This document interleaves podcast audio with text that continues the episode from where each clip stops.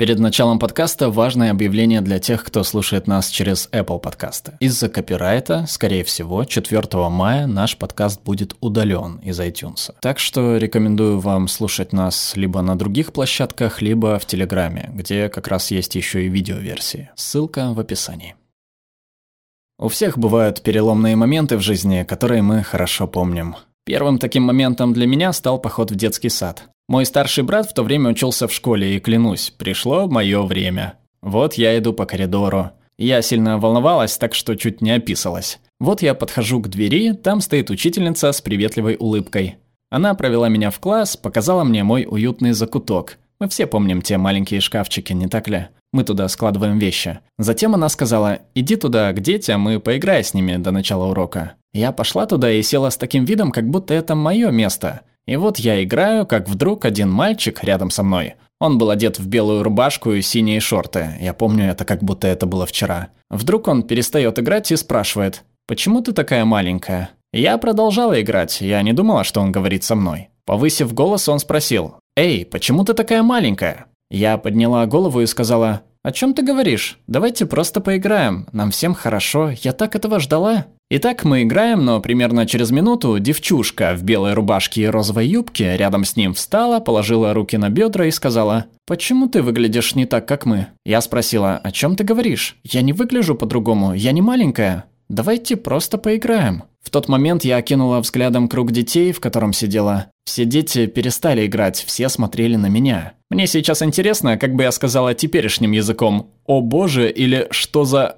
Что только что произошло? Вся уверенность, с которой я вошла тем утром в класс, потихоньку испарялась по мере того, как вопросы продолжали сыпаться. К концу того утра, до того, как я пошла домой, учитель построил круг из нас, и я оказалась вне круга. Я не могла ни на кого смотреть. Я не могла понять, что только что произошло. В течение следующих нескольких лет я ненавидела выходить на улицу. Я чувствовала каждый взгляд, каждый смешок, каждый направленный палец. Не тот палец, а направленный на меня палец. Я ненавидела все это. Я пряталась за ногами родителей, чтобы меня никто не мог видеть. В детстве нам не понять любопытство другого ребенка или невежество взрослого. Мне стало совершенно очевидно, что реальный мир построен не для человека моего роста, как в прямом, так и в переносном смысле. Я не могу замешаться в толпе, как вы, вероятно, заметили. Но хотя мой рост и бросается в глаза, нам всем приходится переживать много трудностей на протяжении жизни. Некоторые, как мои, можно увидеть, но большинство нельзя. Вы не поймете, борется ли человек с психическим заболеванием или с гендерной идентичностью, заботится ли о пожилом родителе или у него финансовые трудности. Такие вещи не видны. Поэтому, хотя вы видите, что одна из моих проблем – мой рост, видеть не значит понять, каково мне на самом деле каждый день – или через что мне приходится проходить. Поэтому я здесь, чтобы развенчать миф. Я не верю, что вы можете влезть в мою шкуру, и поэтому мы должны придумать новый способ подачи себя. Проще говоря, я никогда не узнаю, каково быть вами, а вы никогда не узнаете, каково быть мной. Я не могу посмотреть в глаза вашим страхам или загореться вашей мечтой, и вы не сделаете это за меня, но мы можем поддержать друг друга. Вместо того, чтобы пытаться влезть в чужую шкуру, мы должны найти новый способ подачи себя. Я довольно рано осознала, что мне придется делать многое по-другому, чем большинству людей. Но я также узнала, что есть вещи, в которых я была на равных. И один из таких примеров – школа. Я была на равных. На самом деле я преуспевала в школе. Это было жизненно важно, ведь когда я повзрослела, я поняла, что я не смогу выполнять физическую работу.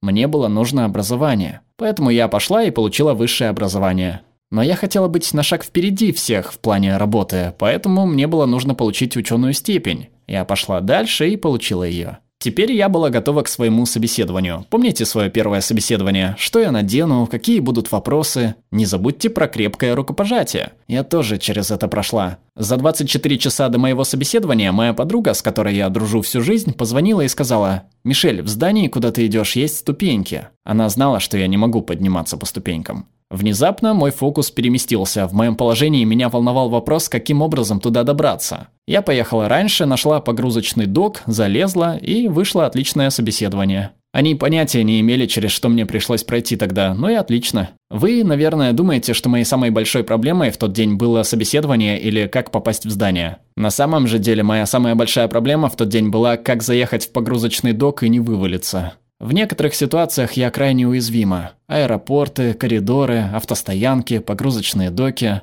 Поэтому я должна быть очень осторожной. Порой я должна уметь предвидеть, быть гибкой и двигаться так быстро, как только могу. В итоге я получила работу, и по работе я довольно много путешествую. Путешествие – вызов для нас всех в эти дни. Обычно вы едете до аэропорта, пробегаете через охранников, добираетесь до ворот. Я получила место у прохода или у окна? Перевели ли меня на следующий тариф? В моем случае, во-первых, я никуда не бегу. Особенно через контроль безопасности. Однажды мне пришлось иметь дело с личным досмотром. Я не буду комментировать это. После этого я пробиваюсь к воротам, используя, как говорят мои родители, врожденный дар красноречия. Обычно я заговариваю с сотрудником, затем говорю, кстати, мой скутер много весит, в нем у меня щелочная батарея, я могу сама докатить ее до двери самолета. Кроме того, накануне поездки я звоню в другой город, куда я лечу, чтобы узнать, где можно арендовать скутер на случай, если мой сломается по дороге. Так что из моей шкуры все выглядит немного иначе. Когда я сажусь в самолет, я использую свой дар, чтобы попросить стюардессу помочь мне с сумкой. Я стараюсь не есть и не пить в самолете. Не хочу, чтобы пришлось вставать и ходить по самолету, но у природы свои порядки. Недавно природа позвала меня, и мне пришлось отозваться. Я подошла к передней части самолета и тихо попросила стюардессу. «Не посмотрите ли вы за дверью? Я не достаю до замка». Вот я там занимаюсь своим делом, и дверь распахивается. Там стоит мужчина с ужасом на лице. Уверена, что у меня было такое же лицо. Когда я вышла, я заметила, что он сидит через проход от меня. Он был в полном смущении. Я подхожу к нему и тихо спрашиваю. «Вы запомните это так же, как и я?» Он говорит. «Я думаю, да». Вероятно, он не станет публично распространяться об этом, как я. Мы проговорили до конца полета, мы узнали друг друга ближе, мы обсудили наши семьи, спорт, работу. Когда мы приземлились, он сказал, «Мишель, я видел, как тебе помогли поднять сумку. Можно помогу тебе ее достать?» Я сказала, «Конечно, спасибо». Мы пожелали друг другу всего хорошего. Самым важным в тот день стало то, что он не ушел с тем чувством полного смущения, что он пережил в момент неловкости. Он, как и я, не забудет этот неловкий момент, но я думаю, что он лучше запомнит нашу беседу и наши разные взгляды на жизнь. Когда вы путешествуете по всему миру, все может оказаться сложнее в некотором смысле. Несколько лет назад я была в Занзибаре. Я прикатилась туда и стала размышлять. Низкорослая, белокожая блондинка в кресле. Такое не каждый день увидишь. Вот я поднимаюсь и начинаю болтать с сотрудником. Очень дружелюбно. И я расспрашиваю об их культуре и так далее. И тут я замечаю, что трапа нет. Я была вынуждена сказать, вам не только нужно поднять мое кресло, но и помочь мне подняться по лестнице. Таким образом, мы провели вместе приблизительно час, ожидая рейса. И это был самый великолепный час. Наши взгляды на жизнь в тот день изменились для нас обоих. Как только я села в самолет, он похлопал меня по спине и пожелал удачи. И я его горячо поблагодарила. Я думаю, он лучше запомнит этот момент, чем тот, когда я впервые появилась и чувствовала смущение. Как вы заметили, я получаю много помощи. Меня бы сегодня не было здесь, если бы не моя семья, мои друзья, мои коллеги и многие незнакомцы, которые помогают мне каждый день. Очень важно, чтобы у всех нас была система поддержки. Просить помощи – это сила, а не слабость. Мы все на протяжении жизни нуждаемся в помощи, и очень важно, чтобы мы могли поддержать друг друга. Мы должны принять такой способ отдачи себя. Мы все сами несем ответственность за наш успех, но подумайте о том, какую роль надо сыграть в успехах других людей, так же, как другие люди делают это для меня каждый день. Чрезвычайно важно, чтобы мы помогали друг другу, потому что общество создает все больше и больше барьеров, обусловленных предубеждениями и идеологиями. Мы должны видеть глубже, не только поверхность, и признать истину, что никто из нас не является лишь тем, кого мы видим.